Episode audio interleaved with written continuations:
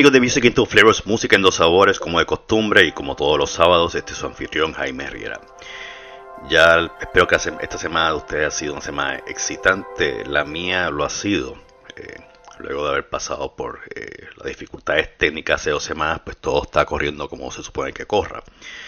Como dice el librito de instrucciones del podcast. Así que estamos esperando que todos ustedes eh, sigan, sigan, sigan descargando los episodios y escuchándonos y vamos a hacer muchas cosas más adelante que van a llevar este podcast a un nivel un poco más avanzado. Eh, el episodio de la semana pasada, Jeff Mamet, ha tenido mucha descarga, así que muchas gracias a todos ustedes por escucharlo. Siempre los invito a que los comenten, comenten todos los episodios que ustedes escuchan, me dejan saber qué, qué les parece el sonido. Ninguna crítica es mala, todas las críticas son buenas. Eh, y esta semana, hoy, eh, hoy sábado, voy a pecar nuevamente. Así que voy a hacer penitencia en, una tienda de instrumentos de música. He estado, he estado tentado y pequé el jueves, eh, no el miércoles, perdón, al comprarme dos pedales y la culpa de todo esto, pues, es mi invitado de hoy, ¿no? Eh, que me ha hecho pecar y yo soy muy débil con los instrumentos de música y todo lo que sea de música. Antes de hablar del episodio de hoy, yo quisiera, como de costumbre, agradecerle a mi auspiciador, Proyecto Amauta, por auspiciar este podcast. Eh, ya tengo mi SICU Estoy contento, estoy ya soplando. Eh, como todo en la vida, los instrumentos musicales tienen un proceso de aprendizaje. Así que de vez en cuando saco un sonido, una nota, de vez en cuando no la saco. Eh, pero es todo, todo es práctica. Pero estoy encantado con mi psico, así que Alejandro Andreu, un, millón de gracias por ese, ese instrumento tan maravilloso, eh, que es precioso como suena especialmente los tréboles o notas agudas. Y Proyecto Mauta es un proyecto que lleva por los últimos 15 años, eh, un, proyecto educativo donde va a las escuelas primarias y secundarias y preparatorias para educar a los jóvenes sobre los instrumentos aerófonos autóctonos de América.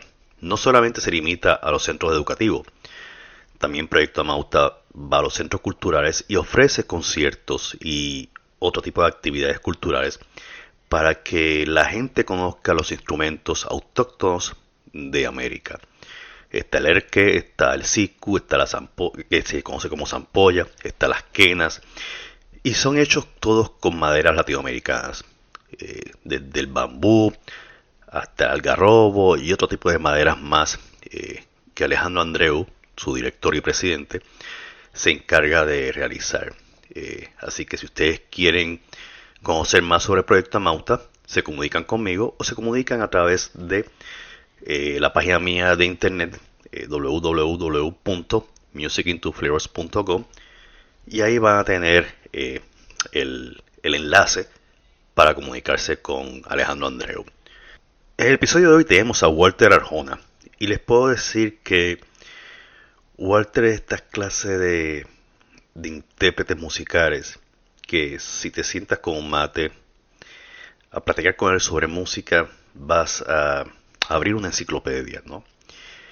Y así me sentí yo cuando me di cuenta que él y yo hablábamos casi el mismo idioma, él mucho más elevado que yo, obviamente. Pero la forma poética en que nosotros nos referíamos a, a la quena, a la música andina, es muy muy particular.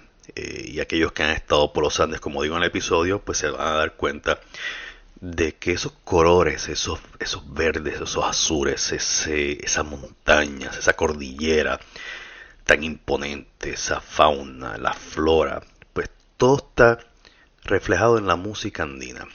Y Walter nos lleva por esos caminos eh, de la música andina con esos colores, esas pinceladas tan fabulosas que él hace cuando las interpreta.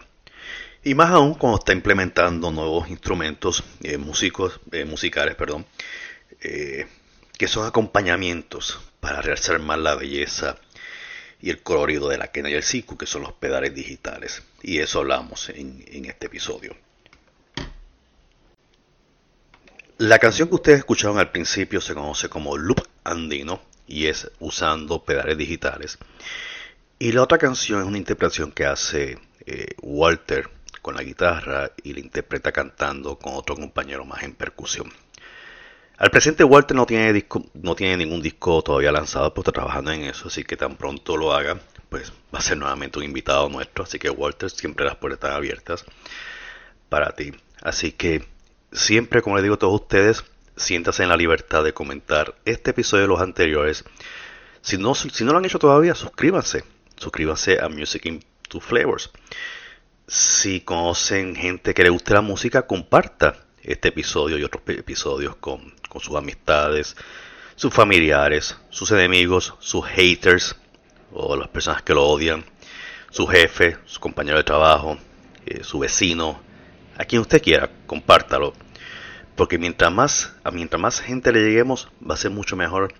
Y no hay nada más lindo que poder compartir cosas que nos unen. Y la música siempre une a los pueblos.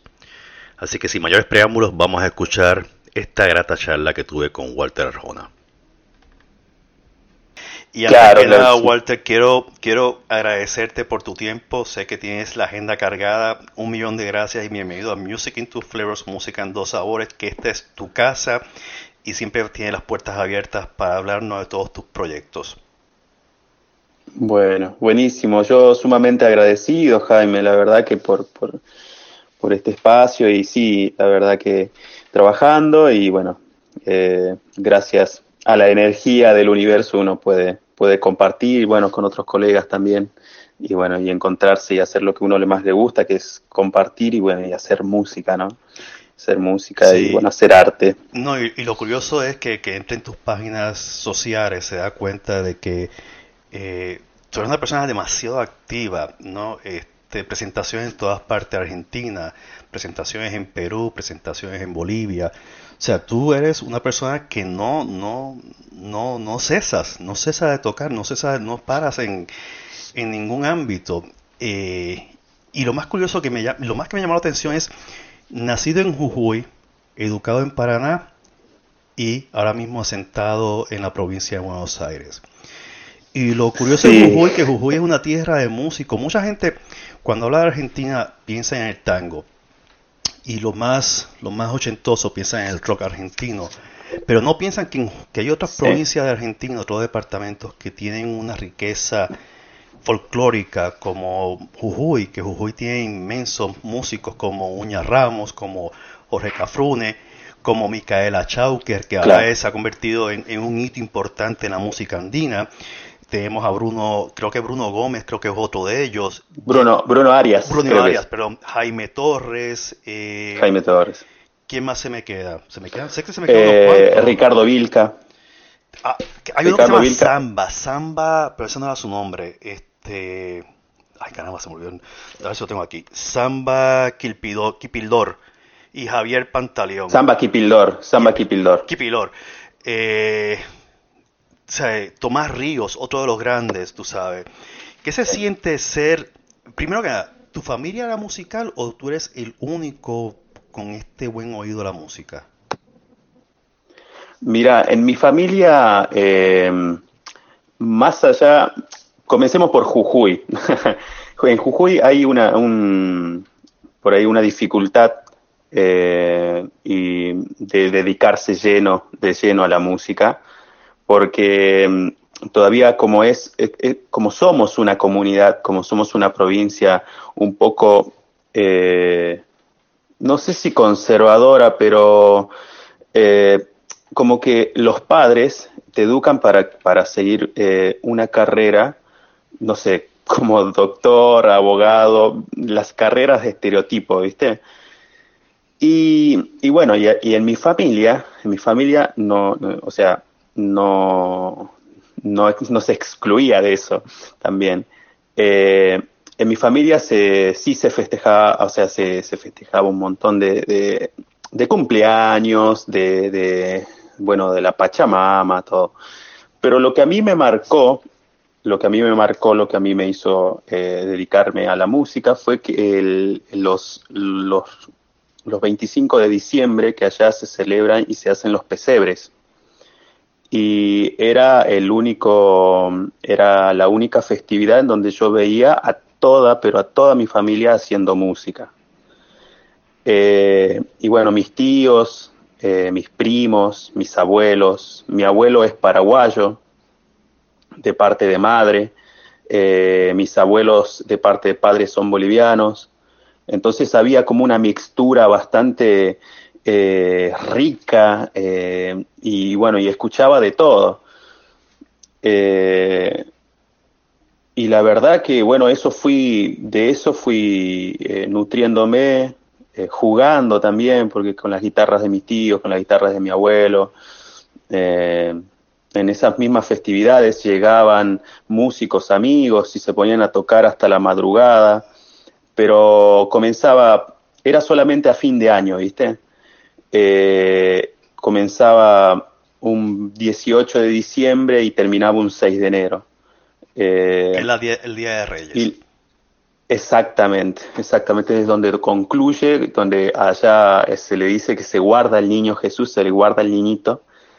Eh, y bueno, es donde concluye esa festividad. Luego, cuando fui creciendo, fui creciendo, eh, me quedó, me quedó, me marcó, eh, me marcó mucho esa, todos esos años de música.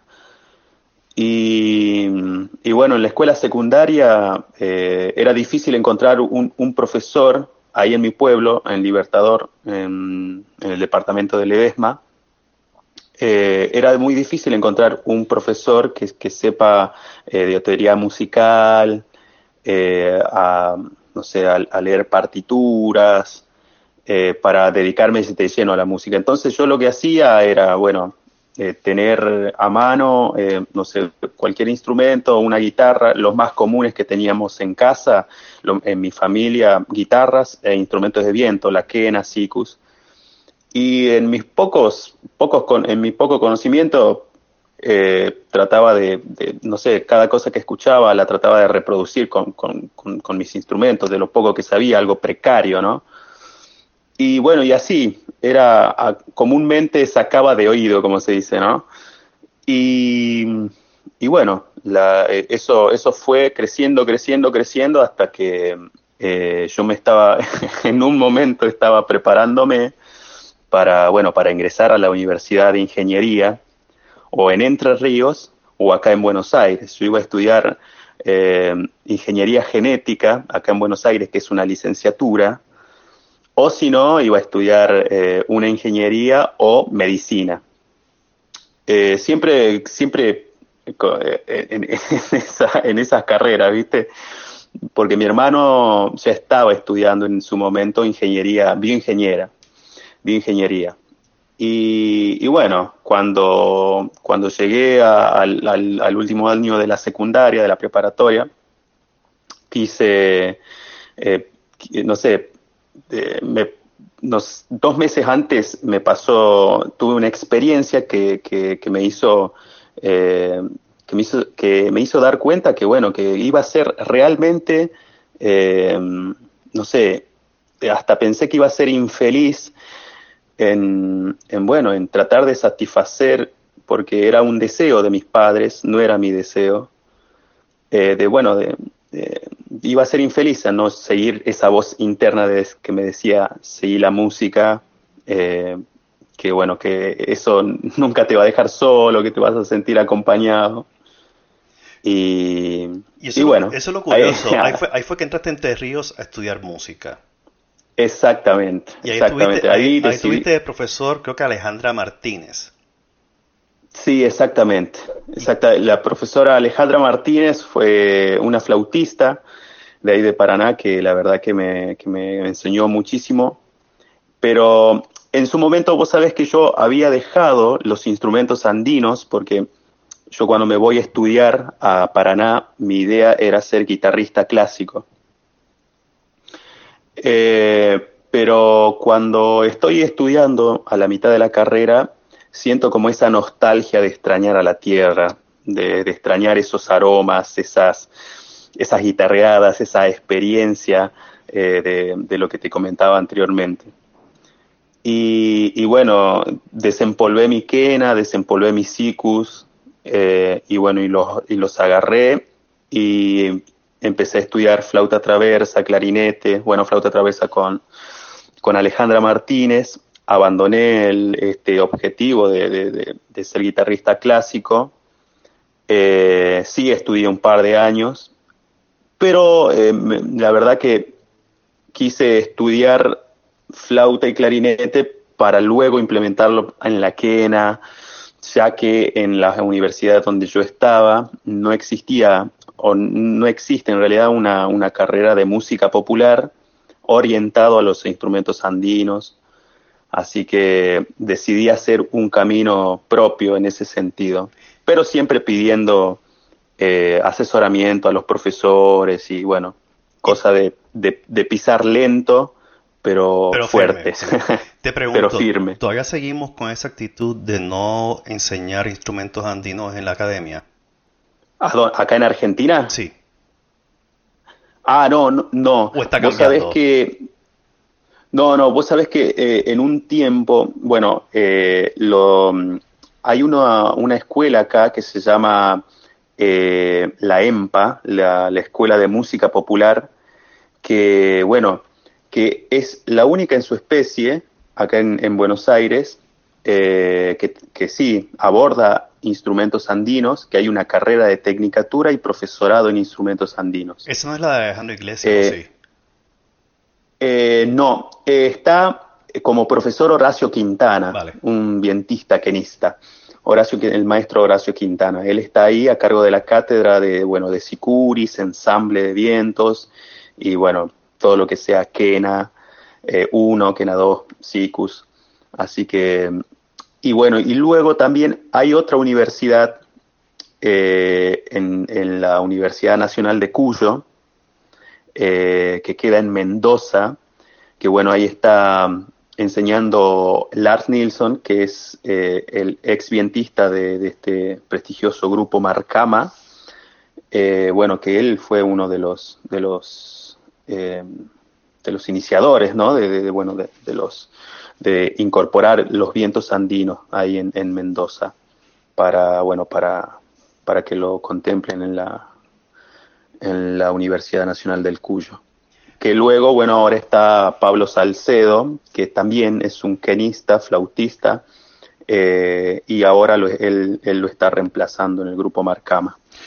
Eh, hay, hay, una escuela bastante grande acá de, de aerofonistas argentinos, andinos, eh, que, bueno, que han, que han que han puesto su sonido, ¿no? sus propias, eh, su, su, propio estilo, ya que por ahí viste que la, la, la quena o el sicus, eh, así como la flauta traversa, como que no tiene tantos, tanto material bibliográfico, o no sé, como que no se, no se ha eh, instalado todavía en las, en las academias, en las universidades de toda Latinoamérica, ¿no? Eh, como que cada uno tiene su enfoque y desde ese enfoque empieza a construir el material.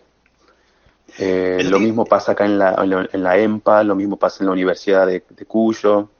y, bueno, te iba a preguntar, ¿cómo es ¿Cómo es la interpretación de la quena y el siku diferente en Bolivia, Perú, Chile, comparado con la región del Jujuy, con el área de Jujuy? Que es donde más, que creo que si no me equivoco, Jujuy está al noroeste de Argentina, ¿verdad? Exactamente, limitando con, Bolivia. Está limitando con Bolivia. Y, vos sabés que eh, yo estuve en Perú y, bueno, yo, yo, he visto muchos, muchos peruanos del estilo de tocar quenas, eh, yo he visto que tienen mucha escuela quenística, mucha escuela de, quenas por, los, por la cantidad y diversidad de guainos que tienen, por, por los, yarabíes. La verdad que por, por los arreglos, las, las ornamentaciones, los, eh, las melodías que, que, bueno, que la pentatónica eh, en, en, en, las tres cuartas, no sé, en todas las octavas lo, he escuchado en la quena. En Bolivia a mí me, me, sorprende lo, lo, los, eh, los sicuris, los sicuris. La verdad que hay una escuela muy fuerte de sicuris ahí en Bolivia, lo que yo he escuchado eh, en Bolivia. Pero las, las dos eh, es un poco el estilo peruano para tocar la quena. es mucho más ornamentado que el estilo boliviano. El, en, en Sicus, el estilo, eh, el estilo peruano se, se, parece mucho al estilo boliviano, se parece mucho. Pero en Bolivia pisa un poco más fuerte el tema de las, de las eh, bandas de Sicuri. Lo que yo he notado es que las, las bandas de Sicuri en, en, en Perú eh, tienen muchas voces que acá en la Argentina estamos acostumbrados a, tener una sola melodía en contestación de, bueno, de las dos partes del, arca y el ira, que son las dos partes de, un sicuris, eh, de un sicus, eh, de una zampoña. Y en Perú yo he visto bandas de sicuris que tienen distintas afinaciones, los sicus, y esas distintas afinaciones de sicus están tocando un mismo tema y suena como una orquestación. Yo no sé si ellos sabrán que están haciendo eso, pero suena, es, es tremendo, Jaime. Es, es muy lindo, Yo la sé, verdad lo, que... lo sé, y te iba a preguntar, en el caso de Boli en el caso específico de Bolivia, ¿puede ser por la amalgama de diferentes tribus nativas, de, o sea, de indígenas que vivían en esa área del altiplano? Pu y pu puede ser, totalmente, porque eh, yo lo que había escuchado, lo que había escuchado de, de, de lo, de Bolivia, el estilo boliviano para tocar el, el sicus, es mucho, eh, yo he, escuchado cantus, mucho cantus he escuchado. Y con los cantus, viste que con los se, se realizan con, con, estos sicus que son muchísimos más grandes, que son denominados tollos. Eh, y, he visto que hay o son pocos o son muchos, pero con la, con la misma melodía. Y también he visto con tres cañas, con tres sicus. Yo no sé bien decirte cuáles son aquellas, aquellas, eh, aquellas comunidades en Bolivia, pero eh, he visto hasta que tres, eh, tres cañas las soplan y, y, se, y, se, y se, content, se contestan por armónicos, ¿no? Una, una sola caña tiene distintos armónicos, distintos sonidos, a medida que vos tengas mayor presión o menor presión de aire soplando esa misma caña, salen distintos sonidos. Esos son así, a lo, a lo eh, burdamente lo estoy diciendo, ¿no? Pero eh, eh, he visto hasta tres cañas nada más que están sicureando. Cuando tú Yo, de la verdad cuando, que desconozco qué, qué, la influencia de qué comunidad puede haber ahí. Y cuando tú hablas de caña, ¿tú hablas de las hileras de cañas en el siku o tú hablas literalmente de tres tubos de caña? Tres tubos de caña Vale. eh, conformando una hilera de sicus. Vale, vale. O sea, Sí, para que no lo ha visto, el el es como una zampolla, es como una flauta, un panflute, como dirían en francés. eh, que- exactamente, que sí, es una sí, hilera, es una hilera de cañas y, y ahora hay variaciones del siku. Vemos sikus que miden cerca de, no sé, un, casi un metro de alto, ¿no? Poco, Exactamente, ¿no? sí, sí. Y Bueno, el, más grande, que es un metro veinte, ponele, eh, es el toyo. El más, eh, eh, si 60 centímetros, 50, una zanca. Eh, bueno, después viene la zampoña, que es como el tenor, ¿no? Del, del, y después eh, el chuli, el chuli que es el más pequeño. Y para no- Zampoña o sicus se le denomina. Sí, y, y para, que no, el chuli y- el más y para que no lo ha visto, o el que lo haya visto no sabe, creo que la caña más larga son los bajos y las más cortas son los tréboles, si no me equivoco. O me equivoco. Exactamente. Es que estoy esperando, exactamente. aunque tú no lo creas, Alejandro Andreu ya me envió mis circus. Ah, mira qué bueno, qué bien. Tengo que decirte, tengo mi quena, Sí, sí. tengo mi circus. Y digo, mi circus todavía no lo tengo, pues está en camino. Así que estoy loco porque me llegue el circus para empezar a soplar al circus y sacar melodía. Estoy, tú dirás que esto es un loco, como dicen los, para los que no sepan, en Chile, en, en toda la costa suramericana se dice gringos a los que vienen, a los blancos que vienen del norte o de Europa. Este, y a mí una vez me dijeron, tú eres un gringo loco, que quiere ser latinoamericano. y mi respuesta fue, eh, creo que nací en Puerto Rico y soy latinoamericano. No nací en Sudamérica, pero siempre me llama la atención la música suramericana, específicamente la andina. Y, y tengo que decirte que la música andina es como que algo tan espiritual, es, es como que yo cuando, cuando la escucho, es, me agarra y no me puede soltar. ¿Qué sentimientos y cuando tú dijiste que no abandonaste del todo, puede ser que tocas el charango, si no me equivoco, y tocas y sigues tocando la guitarra. ¿Qué fue qué, qué fue esa experiencia que te empujó a regresar a, lo, a los aerófonos?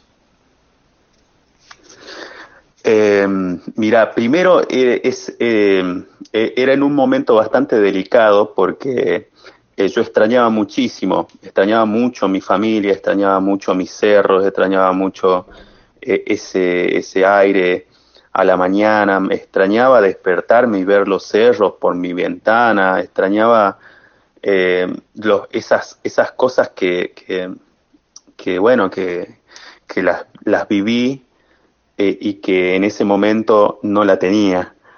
Y lo que más, lo que más me hacía recordar era, era, bueno, la música, pero la música interpretada por la quena. Eh, y eso más que nada me hizo, me hizo volver a, lo, a, a agarrar mi, mi instrumento. Y, y son, sí, sí, era, más que nada eso, extrañar el terruño. Eh, sí, era, era algo que, no sé, veía la quena, encima era un lugar bastante húmedo entre ríos, Paraná, que lo sigue siendo, eh, bastante húmedo, 90%, 90 de humedad, y mi quena, pobre, si yo no la cuidaba, no la aceitaba, eh, se me llenaba de, de, de musgo, de moho, así, estaba toda verde. Y pobrecita, tuvo que, sufrir. Lo Pero... esta, esta explicación tuya yo la entiendo porque yo crucé los Andes eh, en bote y lo crucé en autobús. Y la experiencia de cruzar los Andes en bote hasta, la, hasta Chile y después regresar en autobús fueron dos experiencias muy distintas la una de la otra. Porque cuando tú cruzas los lagos hacia la región del Chile, hacia, hacia, hacia Chile, te sientes diminuto como una hormiga. Pero cuando tú estás cruzando en autobús, la energía que tú recibes a través de toda, toda esa división boscosa es como que energizante. Y, ahí, fue que me, ahí fue que empezó, yo creo que mi, interés por la música andina. Eh, empezamos por Inti Gimani, eh, claro. por Víctor Jara, por la misma Violeta Parra, que es una de mis favoritas eh, como recopiladora de música, de la cuerda, de la música andina. y ahí empezó, y por eso que te entiendo, que es como con un espíritu, es como que es como que la naturaleza misma además, se apodera de ti. Sí, sí, sí, coincido con vos y además eh, los instrumentos de viento tienen algo como algo particular, es como, es como cantar, es como, no sé, un maestro una vez decía, no hay nada más lindo que con tu propio aliento darle vida a un instrumento. A un pedazo de madera. Es, que es lo curioso, es un pedazo de, madera que está dándole vida. Es, yo lo veo como el cóndor. Yo veo cuando, y yo, y te, admito algo, yo no puedo, no saco tantas notas en la quena porque eso conlleva paciencia, como me dijo Pilo y me dijo Alejandro es paciencia. Pero cuando sale una nota es algo elevado. Y, y, cuando me pongo a reflexionar, pienso que es el cóndor, que es esa ave majestuosa que impera los cielos, que se apodera por completo del instrumento. Y lo siento como eso, es como que te eleva. No sé, a lo mejor estoy muy, romántico con, con, la forma en que yo veo los instrumentos de viento eh, de madera. ¿no? Eh, yo siempre veo todos los instrumentos como que tienen vida propia, que yo solamente lo que hago es soy un instrumento para sacarle su vida, para resaltar su naturaleza. Y, eso me pasa con... No quiero saber cómo va a ser con el siku. Y te voy a decir que tuve un siku hecho por mapuches, eh, por guaraníes, perdón, por guaraníes. Y se me los, mm. comió las termitas. Y lo toqué. Y eran como cinco cañas, era pequeño. Y lo hizo un guaraní en Paraguay y se lo compré. Y cuando sacaba sonidos era algo esplendoroso, o sea, algo que yo jamás había pensado que cuatro tubos de caña sacaran tanta, tanta melodía, tanta armonía. Y es una conexión con la naturaleza. Sí, sí, y uno, vos sabés, y uno de los que a mí me sorprende, eh, me asombra, eh, bueno, el, maestro nos dejó, pero uno de los maestros que, que, a mí me sorprendía mucho cómo tocaba eh, el sicus, la antara, era Luña Ramos. Oh, era Uña Ramos que, que, era su, su manera de tocar, su manera de interpretar, su, su delicadeza para, para eh, que en una sola caña tenga tantos colores, eh, que un solo tema te dibuje tantos paisajes y te vuelva a traer, eh, te vuelva a traer esos aromas, te vuelva a, trasladar a esas, a, esas experiencias, era, es, es asombroso, es asombroso. Uña, Ramos era excepcional, definitivamente, era un maestro, como tú dices. Eh, yo lo he escuchado en, discos viejos y, y, sí lo era. O sea, tú ves los colores, o sea, tú sientes los colores. Aquellos que han estado por los Andes sienten los, que sepa internalizar la música, por eso otra cosa, tienes que internalizarlo, no puedes solamente escucharlo, tienes que sentirlo. Y eso me trae a un comentario que tú hiciste en un concierto en que tu tía estaba eh, declamando poesía. Eh, y tú dijiste que las palabras eran muy fuertes cuando se interpretaba y se sentían. Pero yo te pregunto, la palabra, y tú estabas entrando con un instrumento largo, creo que era el Erkel, si no me equivoco, sí, en la presentación de ella. Y yo me he dado cuenta que la palabra sola, sin la música, cae en un vacío. Y a veces, y, me imaginaba cuando leía la entrevista que te hicieron sobre ese espectáculo, de esa presentación, y estaba imaginándote entrando con el Erkel, y yo decía, es que la palabra estaba mezclada con la música del Erkel. Y eso es lo que produce que, internar, que las personas puedan internalizar. ¿Tú crees eso? Que la palabra sola pueda caer en un vacío y con la música se pueda internalizar. Y te tomo como ejemplo el mismo Jorge Cafrune. Eh, eh, recientemente murió un folclorista famoso argentino, creo que es Adolfo. Sí, sí, sí, el maestro Alfredo Alfredo Abarde, sí. Eh, un gran cantor, gran cantor. Gran cantor, una pena para el folclore, para los cantores, eh, para nosotros, para nosotros los jóvenes y para aquella, para esta generación que, que lo debe conocer, que lo tiene que conocer, eh, es, es, una, es una gran pérdida. Sí, sí. Pero tú crees que con esa, con la música misma, tú crees que se pueda internalizar mejor y lo vemos en las manifestaciones en las calles, cuando la gente está protestando, siempre la música va de mano de la palabra. O sea, la música, la palabra no puede estar ausente de la música. Eh, no sé si tú... Es, más, eh, eh, para mí las, las palabras tienen música. Ya sin, sin la música por ahí, sí, sí cae, cae en un, en un, en un vacío, en una... Es, es como, no sé, en una oscuridad, ¿no? Eh, para, para mí es eso, es eh, que cae en un, como que no, no cobra un sentido. Eh, pero hablando también, más allá de notas musicales, ¿no? Más allá de eso, digo, la palabra empuñada con, con, con, con música, con sentido, con fundamento, ¿no? Es eh, eh, es súper importante eh, que, ya esas palabras, para mí, cada palabra que tenga un sentido, un fundamento, va a tener música, porque no hay otra manera de llegar para mí. los mismos, no sé, me acuerdo que mi mamá me, me recitaba eh, me recitaba eh, coplas y ella no, no es cantante, ella no canta, eh, pero ella me la recitaba de tal manera que parecía, que parecía un cuento y ella me lo, me lo, me, lo hacía tan, para mí era un canto eso, pero ella estaba hablando, ella me lo, y siempre tan armonioso, tan... Eh, parecía una canción de cuna para mí.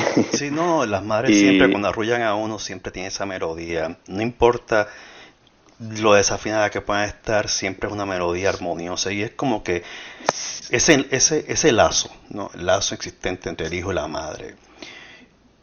Y te pregunto, porque ese mismo lazo que tú que, que estamos hablando ahora, cuando tú vas a escoger tu repertorio en esas presentaciones que has hecho por Ledesma, que has hecho en Jujuy, que haces en Buenos Aires, que has hecho en Bolivia, ¿cómo tú escoges a esos intérpretes que tú quieres, a esos, músicos, esos autores que tú quieres interpretar ante ese escenario, ante ese público?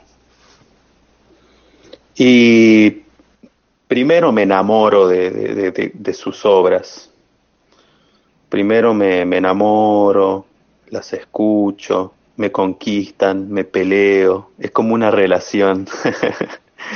Eh, y, luego eh, eh, trato de, abordarla con el, con, el respeto que se merecen por, el amor que le tengo. y bueno, y trato de dar todo de mí, de, o sea, de, de cómo yo sabiendo mi, de, mis limitaciones y mis, y mis ventajas y mis qué es lo que yo puedo aportar, qué es lo que me pide esa obra. Eh, y bueno, y, las, las, voy armando, las voy armando, pero a la hora de elegir un repertorio primero me tengo que enamorar de esas, de esas obras, de, de la historia de sus autores, de, de, tampoco de, de, no sonar forzadas, ¿no? También de esas, de esas cosas que, que por ahí no, no, están, no están maduras y que bueno, y que les doy tiempo, luego la vuelvo a retomar, las vuelvo a incorporar al repertorio. Es, es, es, eh, son, son muchas cosas, pero sí, primero me tengo que enamorar. Eso eso es importante para mí. A veces te has divorciado de ellas y vuelves a buscar reconciliación y volverte a casar con ellas. Exactamente, sí, sí, sí, totalmente, totalmente. Ahora, por ejemplo, que estoy trabajando con el, con el, con el pedal, con, con este, con eso vamos, Eso vamos a hablar del loop que te fascina. Sé que eres una persona sumamente curiosa y que estás implementando los diferentes pedales para crear nuevos ritmos. Esa es la parte curiosa que me fascina de tu, de tu, de tu interpretación, es que tratas de improvisar y llevar la Kennedy Siku a otros niveles. Así que hablamos sobre el uso de los pedales, porque sabemos que hay pedales, y lo estamos viendo ya constantemente, ya los pedales no son de la, de la guitarra. Antes estaban limitados a un instrumento, ahora estamos viendo que los pedales tienen un mayor campo de empleo.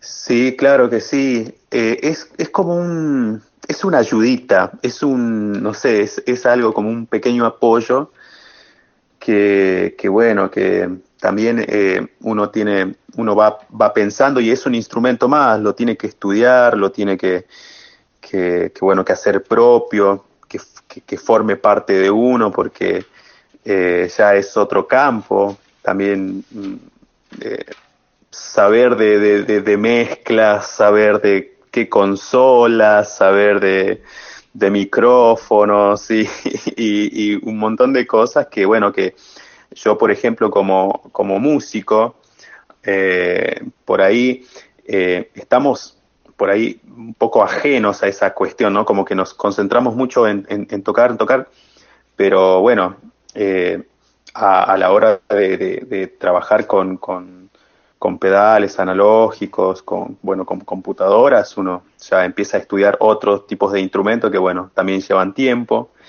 Así que es, es, es un apoyo, es un compañero más. A modo de chiste, tus padres ahora están contentos con tu selección de música porque estás empleando la tecnología y la ingeniería. no, sí, eh, mis, viejos, vos sabés que sí, están sumamente contentos y, bueno, y la verdad que que cada, cada vez que los veo, ellos eh, por ahí son, son más de la música eh, del folclore boliviano y del folclore jujeño más que nada, ¿no? Eh, los Jarcas, Tomás Lipán, bueno, y sí, me cargan, me cargan, la verdad que... eh, no te recrimina, no te recrimina Desde muy pequeño he tocado en música, en, en grupos de música andina, eh, haciendo vientos y charango, y bueno, y ahora me ven con, con un pedal analógico, tocando solo, y bueno, ya eh, me miran con otra, con otra cara. Ya dicen, ya dicen, ya esto está a otro nivel de profesionalismo que jamás pensamos. ¿Alguna vez te has recriminado tu selección o tu inclinación a la música y no haberte dirigido por la biotecnología, la biogenética o la medicina? ¿O al principio era como que, al principio era como que... No, la verdad, vos sabés Jaime que no me arrepiento, no digo, yo, no, digo, no, digo tú, tus padres, que te hayan dicho, debiste haber seguido este camino, esta ruta, y eso haberlo tenido como un hobby, como un pasatiempo. O ellos fueron contigo eh, y le dijeron, lo que tú quieras, te apoyamos 100%. Ah, no, vos, decís de, la, de, la reacción de mis padres al, al, tomar esta decisión de estudiar música. Vos sabés que, eh, bueno, mi madre me apoyaba, me, me apoya, y mi padre era el, el, ¿cómo se llama este? El que, se oponía el que, le como que va a hacer lo que quiere el muchacho, pero va a seguir lo que quiera y yo me opongo, pero que lo haga. Claro, claro, exactamente. Él se oponía y vos sabes que una, mira, te cuento una anécdota así bastante gráfica. Eh, estábamos sentados una tarde, siete y media de la tarde, casi ya entrando la noche, eh, sentado con mis papás, mi madre me dijo, estudia lo que quieras, si a vos te hace bien. Mi, mi papá me miró cuando le dije que iba a estudiar música, me miró a los ojos y me dijo, si vos pensás que de eso vas a vivir, hacelo. Se levantó y, se, y me dejó solo sentado en la mesa.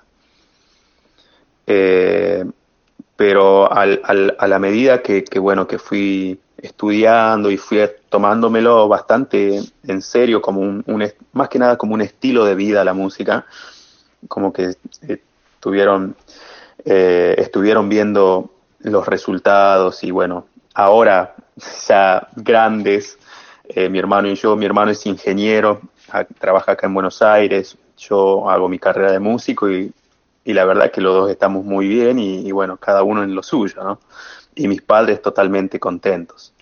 ¿Cómo plenos. Te, ¿Cómo te sientes? Y esta es una de las cosas que, y he estado leyendo las entrevistas, he estado siguiéndote a través de, las redes, he notado más que la promoción o el apoyo a, a tu música es más por las ondas radiales que por la prensa escrita. Y si es por prensa escrita es de una región específica, no una cobertura nacional de todo el país. Eh, por ejemplo, en el caso de Ledesma, el periódico de Ledesma, pero no ves nada en el Clarín, no ves nada en La Nación. ¿Cómo tú ves la reacción de los periódicos nacionales o las grandes empresas periodísticas hacia la música folclórica? ¿Lo ves como que ellos no la consideran como un arte necesario importante o, o no le prestan atención porque no vende periódico? ¿O no es cultura? Para mí, eh, o sea, lo, que se está viviendo, en, hay otras prioridades, obviamente, en los medios de comunicación. Y, y, bueno, y sinceramente hay que tener contactos. Eso es primordial. Hay muchos colegas que contratan eh, productores, o sea, representantes, eh, que, que, hacen toda la, la, la gestión de, de, bueno, de contactarse con, con periódicos eh, de alcance masivo, de alcance nacional, eh, pero eso es temporal, porque eh, vos ves acá los, los, los diarios, es, no sé, calle Corrientes, que calle Corrientes, por ahí los, los, que no saben, están situados todos los teatros de, de, bueno, de, de revista, acá en Buenos Aires. ahí está todas las calles, ahí están todos los teatros de revista. Exactamente, teatro de revista, ¿no? Teatros así de... Comedia. que es, sí, es como si fuera el Broadway de Nueva York. lo que más da dinero. Sí, es como si fuera el Broadway de Nueva York, pues calle Corrientes, en Avenida Corrientes en, Buenos Aires es eso mismo, una avenida completa de muchos teatros, eh, que vas a ver mm, lo que llamamos revistas, que son estos shows tipo que dicen en otro, que antiguamente decían burlesco, que no son burlesco, comedia, eh, ópera, operetas, tango, eh, zarzuelas, musicales, todo eso. Eso es corrientes puro. Exactamente. Que eso es lo que deja dinero, que eso es lo que la y es como tú dices, son las producciones. Los productores pagan para anunciarse ahí y auspiciar y deja dinero y, estamos en el centro de la capital, o sea, estamos en el mismo distrito federal, eh, capital federal de Buenos Aires. Fuera de eso no veo más nada, porque la provincia de Buenos Aires es grandísima y, y no veo más nada. Y vos sabés que Vos sabés que últimamente se, se, ha optado por, bueno, por la autogestión acá en Argentina, que los años anteriores, eh, bueno, hubo muchos centros culturales acá y, y, bueno, y todos los artistas se autogestionaban y, y bueno, redes sociales, eh, Facebook, Twitter, todo, todo, todo. Y bueno, empezaron a, manejarse eh, por esas redes. También acá en Argentina hay un, hay un, eh, una mm, asociación de músicos nacionales que se llama INAMU, eh, que bueno, ellos también, ellos también aportaron muchísimo porque daban charla en distintas partes del país para la autogestión del artista ya que eh, los periódicos nacionales, los, los, medios de comunicación nacionales, eh, daban lugar a lo que daba plata, ¿no? A los artistas o, eventos que, que, son más comerciales. Eh, y bueno, y esto del INAMO, las charlas informativas abrió bastantes puertas eh, también para, para, bueno, para sacar la, sacarnos las vendas de los ojos a los artistas de, bueno, de, de, empezar a organizarnos y empezar a construir una autogestión para, para bueno, para no, para no esperar sentados eh, a, a, bueno, a, a poder trascender también, ¿no? A poder a dar a conocer lo que uno hace. Pero sí, acá es, es difícil. acá está, está está bastante difícil.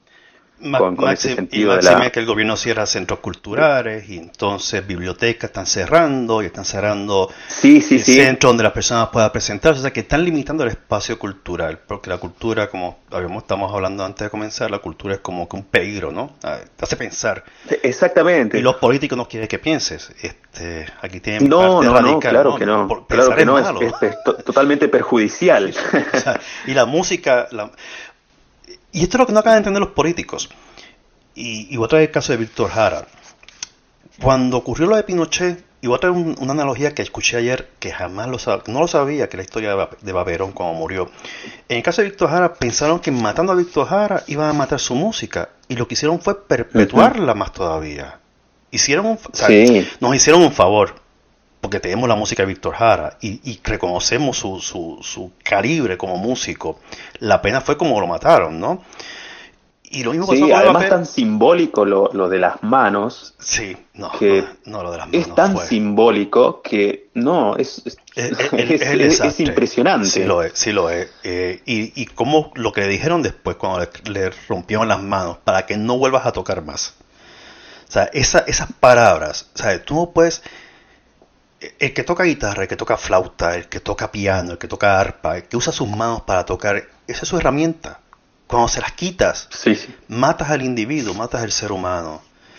Eh, y esas palabras a mí me resonaron bien internamente y nunca las podré olvidar cuando las leí. Y lo mismo pasó con Eva Perón. Querían que todo el mundo olvidara a Eva Perón, pero se hartaron, se hartaron de, de, masacrar con corillas y cigarrillos el cuerpo de ella y esconderlo, esconderlo, que la convirtieron en un mártir después de muerta, ¿no? Sí, sí, totalmente. es, bastante... Eh, peligroso. Eh, y, lo estoy viendo a diario, lo estoy viendo a diario que, a veces el poder ciega, ¿no? Y, y ser culto no es malo. O sea, claro, la cultura tiene muchos ámbitos, tiene muchos campos. Y no solamente lo clásico. Y eso es lo que muchas veces, a mí me, estaba, me viene a la mente el Teatro Colón. O sea, Teatro Colón es un centro importante de, divulgación de la cultura, pero es así una élite. va hacia una élite, no va hacia el pueblo, no va hacia la masa.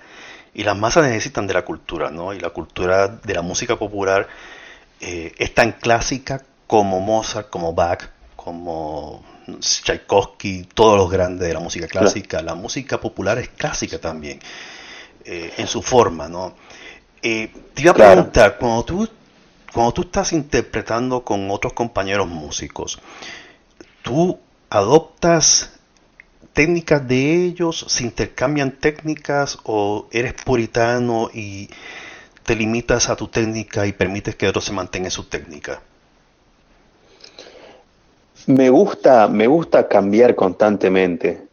Me gusta probar eh, distintas cosas. No me gusta ver a la, a la a, mis instrumentos, por ejemplo, a la quena y al sikus. No, no, no me gusta verlos eh, en, un, en un solo contexto. Eh, hace poco dimos con, con, un, bueno, hace poco, el año pasado, con un pianista de jazz dimos un, un, concierto. Lo escuché, lo escuché en un vídeo formidable. ¿Cómo? lo escuché en un vídeo formidable. Es una cosa espantosa de buena, tú sabes, para punta. De, cuando yo lo escuché, lo ah. tienes en tu red social, cuando lo escuché en Facebook, yo era como que, o sea, esto me moró la mente. La quena y el jazz. Porque he escuchado quena en tango a través de Milton Blanco. Pero jazz y es lo que tú dices, la quena no está limitada a un ámbito, lo dijiste en una entrevista, no, no se limita a un ámbito, la puedes llevar a todos los ámbitos que tú quieras, eres tú quien tienes que hacerlo. Y en esa ocasión, o sea, en esa ocasión yo cuando escuché quena con jazz, yo, yo lo escuché dos veces. Y eso fue, en inglés decimos mind blowing, eso cuando te vuela la mente, te explota. Eso fue.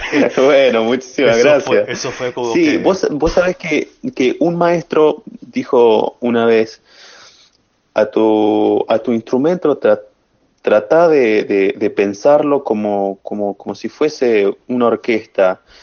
Eh, no sé, te, te, gusta una clave rítmica de, de las maracas eh, haciendo un joropo, bueno, trata trata de buscar esa clave rítmica, ese sonido, ese, ese pequeño eh, aire a maraca y trata de traducirlo en tu, eh, reproducirlo en tu, en tu instrumento.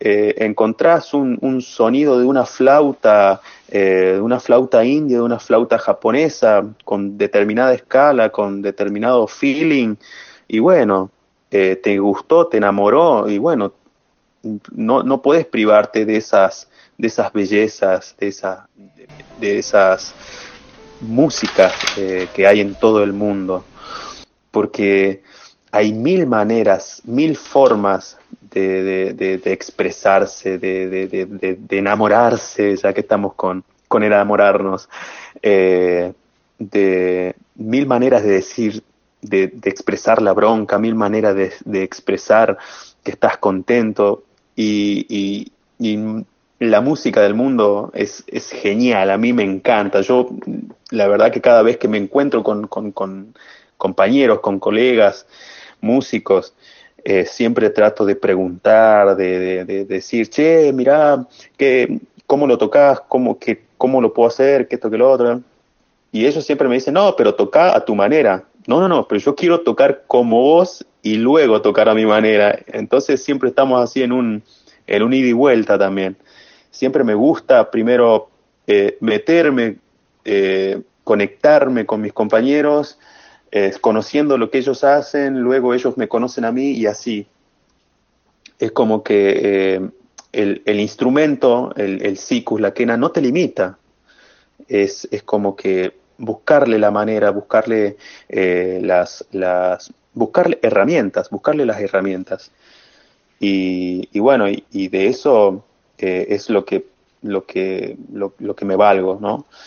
Para, para tratar de, conocernos entre, entre todos los, en todos mis colegas, mis amigos músicos a la hora de hacer música. Y lo fabuloso de esto es que tú fuiste uno de los miembros que interpretó la Sinfonía Austral y la Ópera Andina.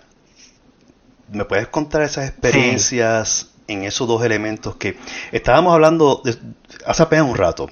Música clásica, folclore clásico, y tenemos una sinfonía austral que creo que fue Víctor Heredia. ¿Fue Víctor Heredia quien la compuso? No, Víctor Heredia fue otra cosa que compuso. Toca y creo que... Eh, ese fue... Eh, la Sinfonía Austral es una composición de un joven compositor eh, genial, músico, pianista, pero Ariel Fresa se llama. Es un joven que, bueno, que ah, en estos yo no lo conocía, llegué por él, por un, por un compañero percusionista que me recomendó y este, este es director de orquesta también. Eh, este director, eh, Ariel Fresa, me, se comunicó conmigo preguntándome si, si, me interesaba el proyecto y yo le dije que cantado. Eh, y la verdad que, que, bueno, que fue un, un, desafío también porque el tema este de la afinación con la orquesta, con la orquesta sinfónica y, y la quena, eh, es como bastante sutil, fino, y me tenía que llevar, no sé, tres, cuatro quenas, eh, no sé, afinado en sol mayor, eh, dos quenas afinadas en mi mayor, otra, otra, dos, tres quenas afinadas en fa mayor, para ir probando que, que, que no esté, no sé, eh, levemente desafinada con, los violines, eh, cuando está el solo. Entonces, la verdad que fue una experiencia que a mí me sirvió muchísimo eh, para, para, bueno, para hilar mucho más fino en, la interpretación de la quena tanto en, en, la, en las intensidades, en cómo empastar con, con, los demás instrumentos de la orquesta. Eh, bueno, en fin, eh, un, un, desafío. Llevar la quena a otro nivel. ¿Y la ópera andina, qué tal te fue? ¿Cuál fue tu experiencia ahí? Ah, bueno, la ópera andina es una composición del maestro José Damián Sánchez, eh, que también fue un integrante de Marcama, de este, de este grupo que te, que te digo. En, en, muchos años atrás. Eh, y bueno, él es un director de coro y que, bueno, y que tiene eh, que el grupo que nosotros interpretamos, porque nosotros es la agrupación GIA, que es un grupo instrumental de las Américas, acompañando al coro. En realidad, él lo compuso, eh, compuso la música y compuso para el coro también. fue una experiencia muy, muy, muy satisfactoria. Eh, además, cuando estaba tocando esas obras, eh, me di cuenta que las conocía. Eh, entonces empiezo a indagar, empiezo a preguntar, y claro, yo escuché Marcama desde muy chico. la verdad que, que cuando empecé a tocar esas obras, y las empecé a escuchar, las empecé a escuchar y empecé a estudiar y, dijo, y dije, pero yo estas obras las conozco. Y claro, Marcama grabó esas obras pero sin el coro. Y, me faltaba, y cuando entraba el coro, bueno, ya como que no se parecía mucho, que digamos, eh, a lo, porque la atención la, me, me, me, llevaba al coro, mi atención se iba con el coro. Después me pongo a, indagar y bueno, era José Damián Sánchez, eh, ex integrante de Marcama, y la verdad que es, eh, fue como, no sé, eh, jugar en primera también. y la verdad que fue, conocí a mis compañeros de GIA, y bueno, nos llevamos tan bien que eso, eso fue un, un, un empaste, no fue tanto trabajo, porque nos conocimos, como somos cinco, eh, ese, esa, el Grupo Instrumental de las Américas, eh, la verdad que congeniamos en el momento y, se parecían nuestras experiencias musicales y bueno, salió excelente, la verdad que muy, muy bien. Yo estoy feliz. ¿Dónde Walter Arjona consigue tiempo para descansar y recrearse y relajar y estar con la familia? Porque si te seguimos por las redes, no paras, no te, o sea, no, no, o sea, eres como un dínamo. O sea, no tienes, excepto ahora que estás grabando conmigo, que estoy ocupando posiblemente parte de tu tiempo de descanso, pero ¿cuándo descansas? ¿Cuándo practicas? No, sí, bueno, esa es muy buena pregunta. ¿Cuándo practico? Porque la verdad que eh, últimamente, mira, yo trabajo como, como, como docente también de música, que es que para mí es una de las maneras de, de también una de las maneras de luchar por la educación pública acá en la Argentina, que se está viendo eh, en constante peligro. Que lo estoy viendo también, sí, demasiados peligros. Bombonas reventando en comedores escolares, cerrando, hostigando maestros que están dándole de comer a los estudiantes porque no le proveen de fondos. Esta es la crítica al gobierno argentino por ser tan, tan abusador en estos momentos, ¿no? Este, yo soy una persona que creo en los derechos civiles y yo estoy a favor de los derechos civiles y de la educación pública y la educación a todo el mundo por igual. Sí, eres docente, lo leí también, o sea, pues yo te pregunto, ¿cuándo tienes tiempo para practicar, para ensayar, para descansar, relajarte, recobrar energías? Mira, gracias, gracias al, al universo, gracias al, a, toda la energía de este, de este mundo, eh, tengo, tengo, tengo un tiempo para, para tocar. Mi, mi, pareja también es, es, música, así que también eh, como convivimos, eh, ella también eh, practica. Entonces, como que nos vamos turnando para, para ensayar. Em, ahora, eh, en estos últimos tiempos, vos sabés que se ha hecho un poco difícil porque nos acabamos de mudar a, a, la casa propia. Y, bueno, estamos, eh, cada hueco que puedo encontrar, llego de la escuela, me preparo para comer, toco antes de comer, me siento a comer, descanso un poco, me levanto. Eh, anteriormente sí tenía una rutina eh, que, era por lo menos mínimo mínimo cuatro horas al día, no importa si era a la mañana o a la tarde, dos horas a la mañana, dos horas a la tarde, pero mm, tanto de descanso como de, de, de ¿cómo se llama este? De, de, de, prácticas, ¿no? Con el instrumento, pero ahora sí se ha cortado un poco, entonces trato de priorizar el descanso y, y el... Y estar con tu pareja. Porque, claro, estoy con mi pareja y, y bueno, eh, ella también es música, vive de la, de la docencia y la música, así que eh, estamos los dos lo mismo, porque ella también tiene otros proyectos que, bueno, también le, ocupan bastante tiempo.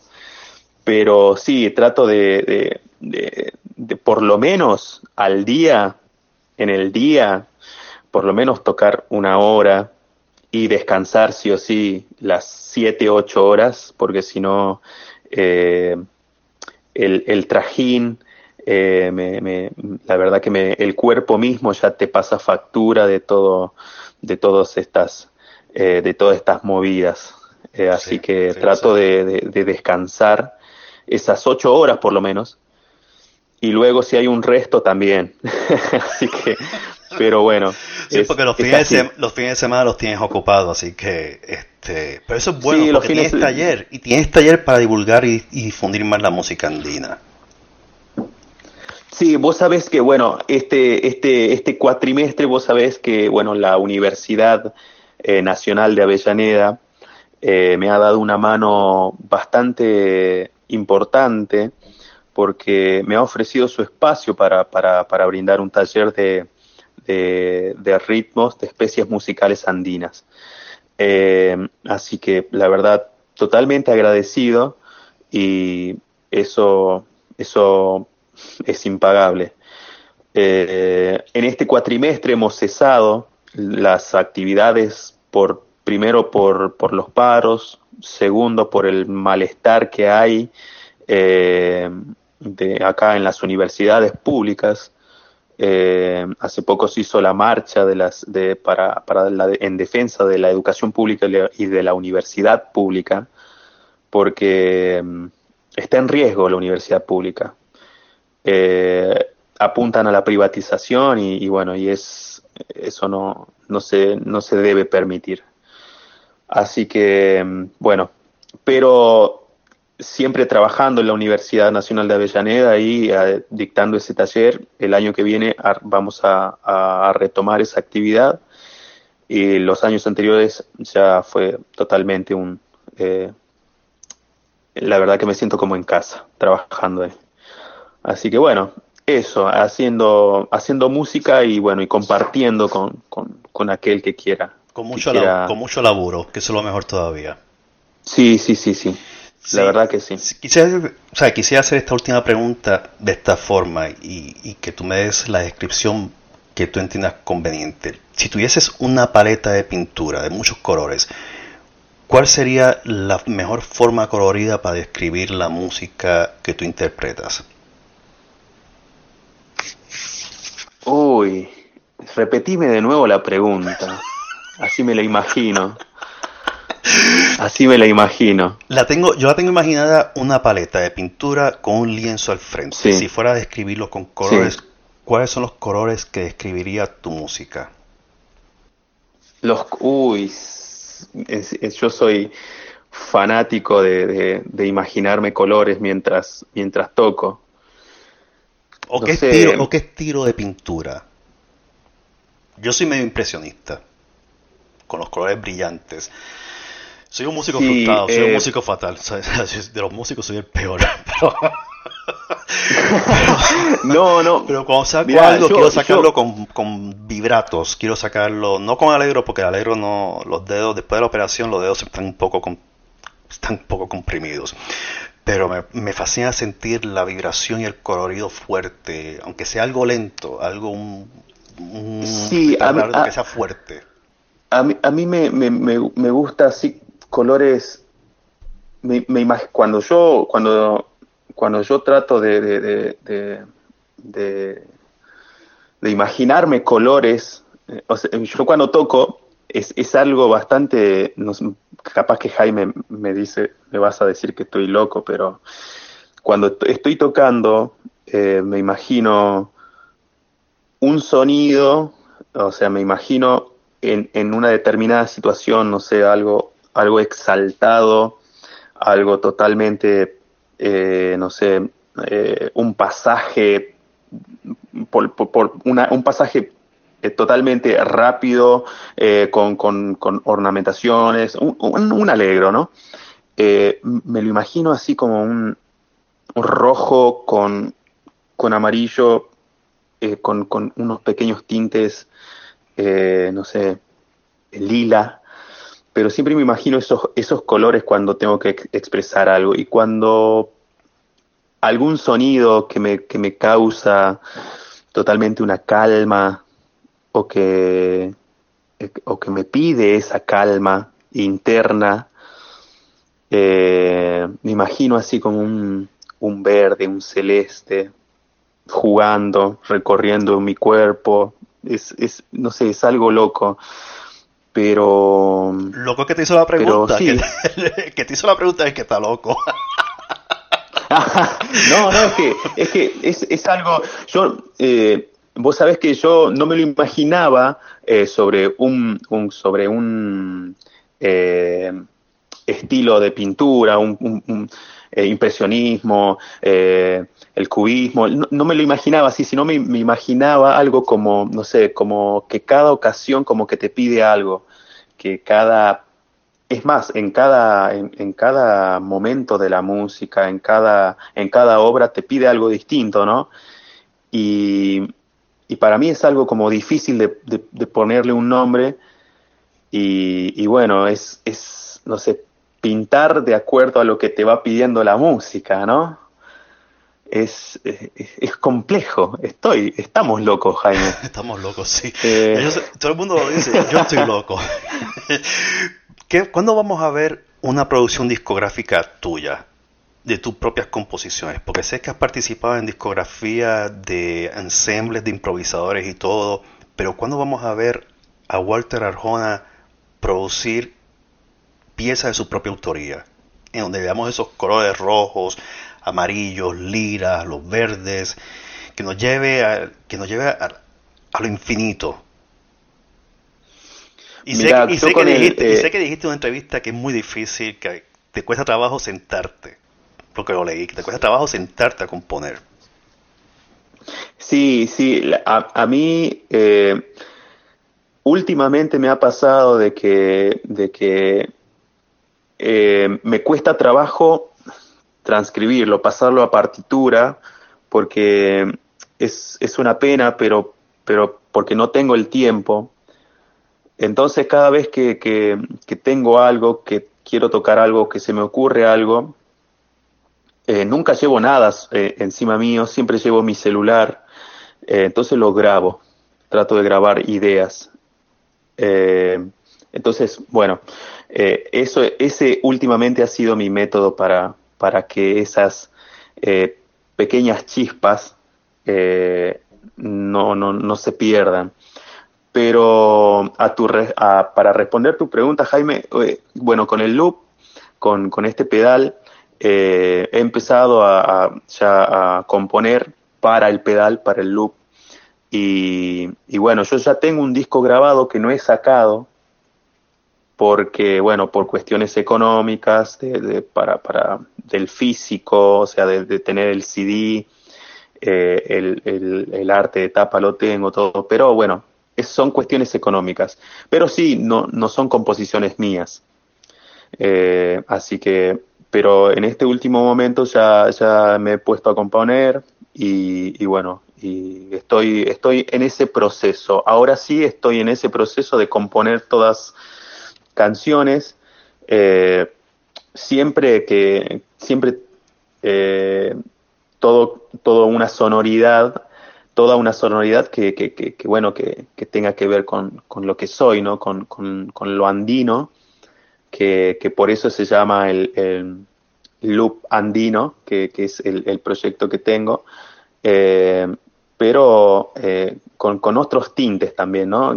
capaz una saya o un tincus, pero no, no, Mm, no con una pentatónica, sino con un, eh, una escala por tonos, ponele, pero algo, eh, algo, algo de esa, de ese, de ese, de ese calibre.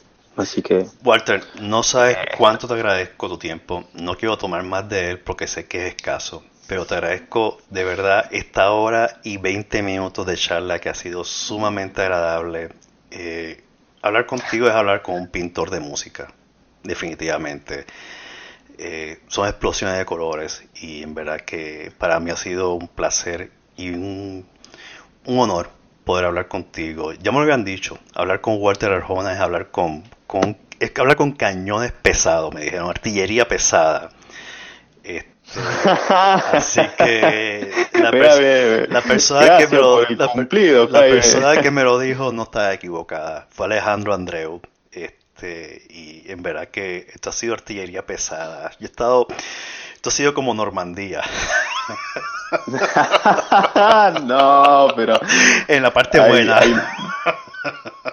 aquí no ha habido, aquí no ha habido gente todavía, eh, eh, hay muchos más músicos, pero muchas gracias a vos, Jaime, por, por, por bueno, por por incluirme en este que es tu proyecto, que, que la verdad que, eh, que está bueno que, que, que, vos lo, lo, puedas registrar y que nos puedas compartir en tu, en tu espacio, eh, también difundirlo, ¿no?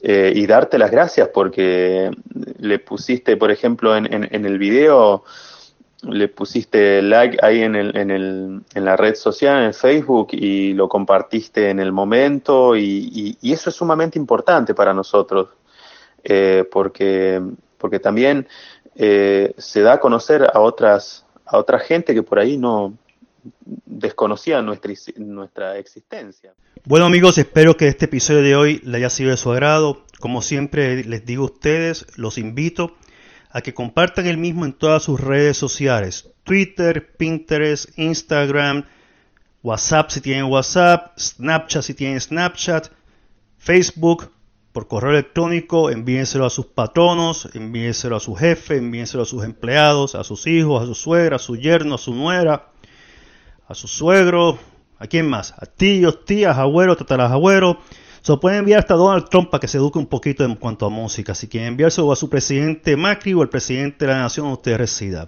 Es un chiste malo, lo sé, pero es un chiste. A la misma vez quiero escuchar de ustedes, los invito a que comenten este episodio, los invito a suscribirse a Music into Flavor, Música en Dos Sabores, y los invito a que si ustedes quieren apoyarme económicamente en este proyecto, que vayan a mi página en Patreon, www.patreon.com, diagonal Music into Flavors, y ahí escojan el nivel que quieran ustedes aportar. Tienen de 2 dólares hasta 35 dólares y 50 dólares. Ya tenemos nuestro primer patrocinador en nivel Americana Folk. Ya recibió su paquete con su CD y un cover para, para mantener fría la cerveza. Así que muchas gracias a él, gracias a mis otros dos patrocinadores y espero pronto escuchar de ustedes porque si algo que me fascina es escuchar de ustedes. Hasta luego. Ahora vamos a hacer un pequeño, una pequeña obra muy linda.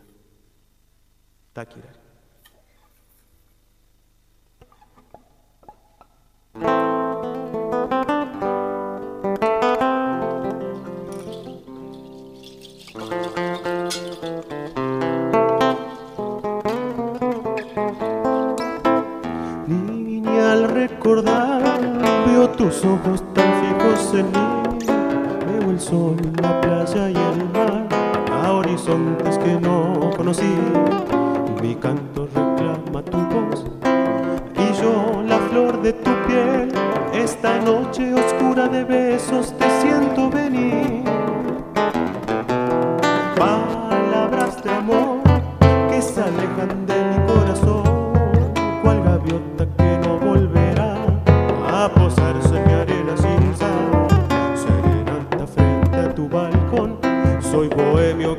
Dice tu adiós. Soy un ave libre que busca la felicidad.